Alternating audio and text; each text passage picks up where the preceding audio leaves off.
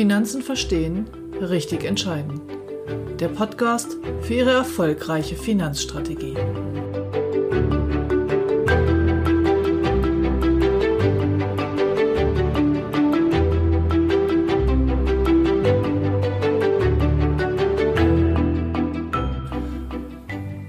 Heute geht es darum, ob junge Leute, die noch ein kleines Budget haben, schon in Aktien investieren können oder sollten.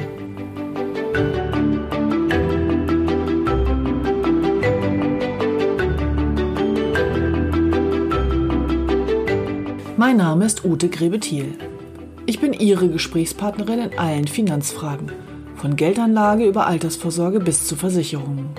Ausgehend von Ihren Vorstellungen zeige ich Ihnen, welche Möglichkeiten Sie haben. Dazu greife ich auf Produkte aller relevanten Anbieter zurück. Sie entscheiden, was ich für Sie umsetze. Herzlich willkommen zur Episode für junge Leute.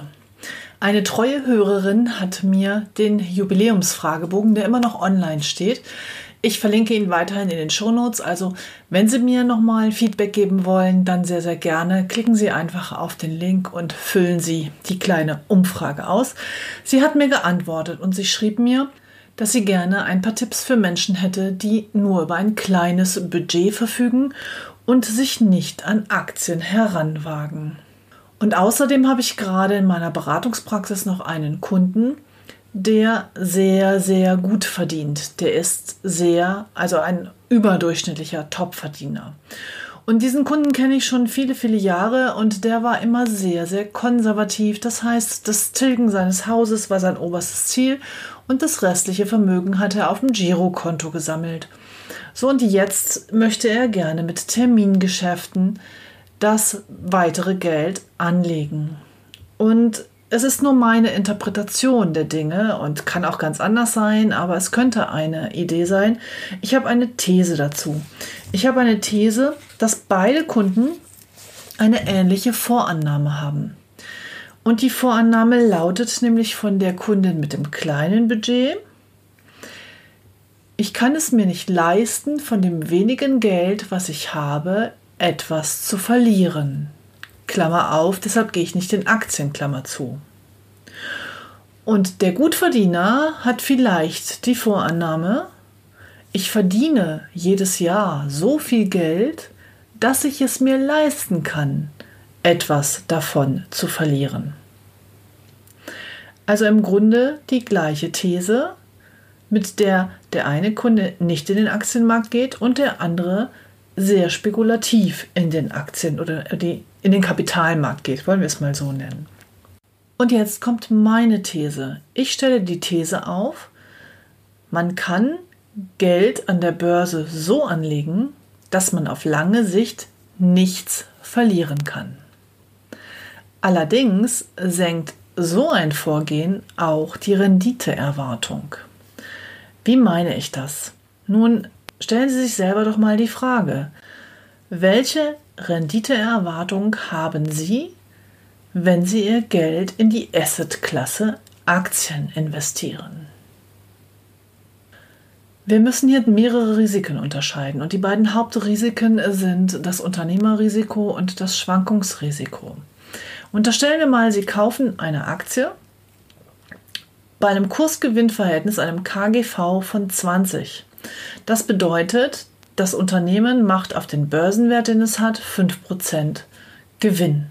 Unterstellen wir auch mal, dass dieses Unternehmen den Gewinn zu 100% ausschüttet. Dann haben Sie eine laufende Rendite von 5%. Gehen wir mal davon aus, dass dieses Unternehmen jetzt einen Gewinneinbruch hat. Also vielleicht nur noch 80 Prozent dessen an Gewinn produziert, was es in der Vergangenheit hat. Und auf diesem Niveau von 80 Prozent bleibt es jetzt dauerhaft auf Sicht. Dann hätten Sie nur noch eine Rendite von 4 Prozent. Und wenn Sie jetzt Ihre Aktien wiederum für ein Kurs-Gewinn-Verhältnis von 20 verkaufen, dann würden Sie nur 80 Prozent des ursprünglich investierten Geldes zurückbekommen. Sie hätten also das Unternehmerrisiko, das dieses Unternehmen hat, voll mitbekommen. Das ist jetzt ein theoretischer Fall, weil Kurs und KGV nicht so linear verlaufen, wie das jetzt in diesem Beispiel ist. Aber wenn Sie einzelne Aktien kaufen, haben Sie immer ein unternehmerisches Risiko. Sie investieren quasi in die Firma und gehen den Weg der Firma nach oben und nach unten mit. Bis dazu hin, dass es auch mal Firmen gibt, die plötzlich gar nicht mehr da sind. Das ist das unternehmerische Risiko. Das hat der Unternehmer, der eine eigene Firma hat, voll und das hat der Aktionär zu dem Anteil, mit dem er sich an dem Unternehmen beteiligt.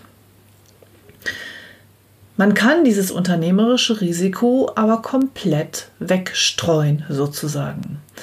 Wenn Sie Ihre Anlage so weit diversifizieren, dass Sie wirklich in allen Branchen und allen Volkswirtschaften dieser Welt oder alle ist vielleicht zu generell, aber in möglichst vielen Branchen, in möglichst vielen Unternehmen und möglichst vielen Ländern dieser Welt investiert sind, dann haben Sie kein einzelnes Unternehmerrisiko. Was sie nach wie vor haben, ist das Schwankungsrisiko an der Börse. Das lässt sich nicht vermeiden, das kann man nur aussitzen.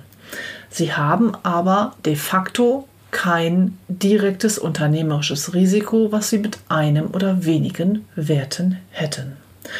Und an dieser Stelle hilft Ihnen auch nicht der eine ETF oder die drei oder vier ETFs, weil diese Papiere, wenn Sie nur zwei oder drei haben, nicht weit genug streuen. Da wäre ein weiterer Streuungsansatz gemischt mit ETFs und ein paar anderen gemanagten Fonds sicherlich sinnvoller. Kommen wir zurück zu den Menschen mit dem kleinen Budget. Naja, sagen sie, die meisten Fonds, die Sparpläne oder ähnliches anbieten, fangen ab 50 Euro im Monat an. Ja, das stimmt. Bei uns ist es so, dass wir gerade für junge Leute eine Kombination anbieten. Wir nennen sie ähm, Vermögensmanagement Flex und dort können Sie bereits ab 50 Euro im Monat auf fünf verschiedene Fonds oder ETFs streuen. Jetzt zu der These, dass man sich mit einem kleinen Budget an Aktien nicht heranwagen kann. Ich habe Ihnen nochmal ein Rechenbeispiel mitgebracht, was es für Auswirkungen hat. Wenn Sie so breit gestreut, also ohne Unternehmerrisiko, Ihr Geld am Kapitalmarkt in Aktien investieren, dann haben Sie eine Renditeerwartung zwischen 4 und 6 Prozent. Wenn Sie darüber hinaus eine höhere Rendite haben wollen, müssen Sie unternehmerische Risiken eingehen. Da kommen Sie nicht dran vorbei. Wenn Sie sich aber entscheiden, nicht an den Aktienmarkt zu gehen, dann sind Sie aktuell auf dem Tagesgeldkonto eigentlich bei minus 0,4 naja, die meisten machen es noch für 0,0 irgendetwas, aber sie haben eine Rendite zwischen 0 und maximal 2% in der aktuellen Phase, die sie auf lange Sicht erwarten können.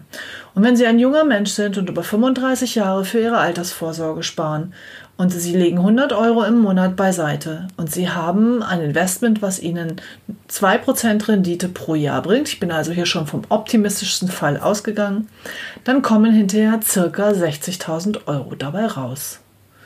Der gleiche Sparplan mit 100 Euro im Monat, aber einer Renditeerwartung von 5% über ein breit gestreutes Aktieninvestments, dann wäre das Ergebnis 113.000 Euro.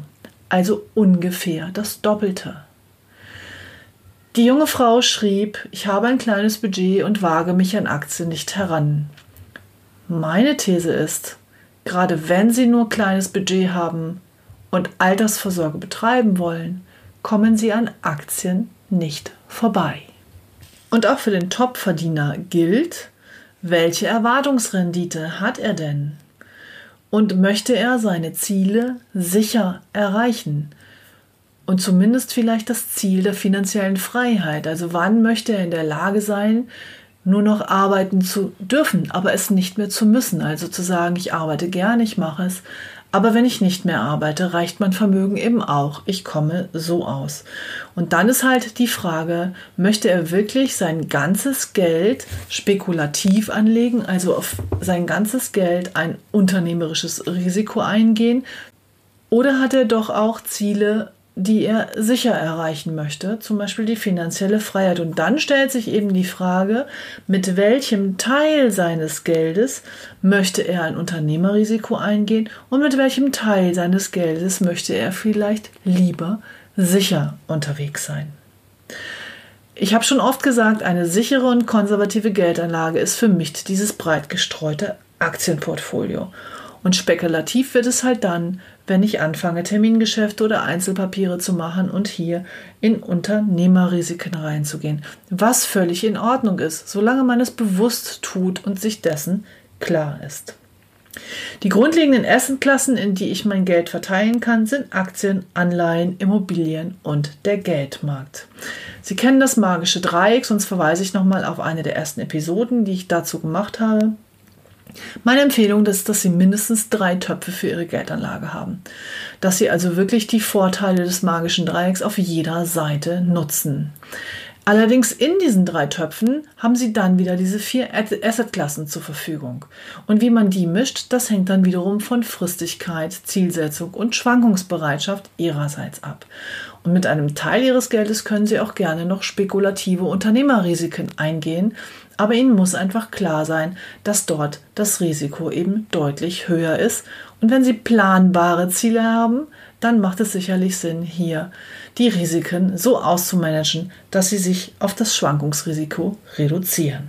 Ich fasse nochmal zusammen. Ein breit gestreutes, weltweit aufgeteiltes, in allen Branchen investiertes Aktienportfolio unterliegt dem Schwankungsrisiko, was die Börse mit sich bringt, aber sie haben quasi ein gegen Null gehendes unternehmerisches Risiko. Das ist also eine gute Möglichkeit für alle Ziele, die sie haben, die in weiterer Ferne liegen, also sagen wir mal zehn Jahre plus. Für einen jungen Menschen, der an Altersvorsorge denkt, ist ein Aktienportfolio das Richtige und das Sinnvolle. Sie kommen in der aktuellen Zinslandschaft mit einem Tagesgeldkonto, Girokonto nicht weit. Ein weiterer Baustein kann sicherlich eines Tages die vermietete Immobilie sein, aber zu Beginn ist es sicherlich sinnvoll, hier erstmal aktienorientiert loszusparen. Angebot von MLP ab 50 Euro gestreut auf fünf Fonds. Angebot von mir nach wie vor im ersten Halbjahr 2020 komplett ohne Ausgabeaufschlag. Also wenn Sie da Fragen haben, sprechen Sie mich gerne an. Und wenn Sie die Fragen erstmal grundsätzlich loswerden wollen, lade ich Sie ein zum nächsten Live-Training am 7.7.20. Ich mache diese Trainings regelmäßig und da geht es um die Grundlagen der Geldanlage. Der Podcast ist ja ganz allgemein und erstmal grundsätzlich und dort können Sie dann Ihre individuellen Fragen loswerden. Nächste Training ist am 7.7. um 7 Uhr, also um 19 Uhr abends. Das lässt sich gut merken und Sie finden die Links dazu, wie Sie sich anmelden können, in den Show Notes. Auch für Top-Verdiener und vermögende Leute gilt, dass die sich genauso Gedanken machen müssen, was sind ihre Ziele, wie ist die aktuelle Vermögensbilanz und welchen Teil ihres Geldes möchten sie eher konservativ, aber dennoch aktienorientiert investieren und welchen Teil ihres Geldes möchten sie gerne spekulativer, das heißt mit einem unternehmerischen Risiko investieren und dann entsprechend zu verteilen. Das war's für heute, für den heutigen Financial Friday. Ich verbleibe wie immer mit herzlichen Grüßen und ich wünsche Ihnen eine wunderbare Woche und bleiben Sie gesund. Und ich würde mich sehr freuen, Sie am 7.7. abends im Live-Training zu sehen. Ihre Ute Grebethiel.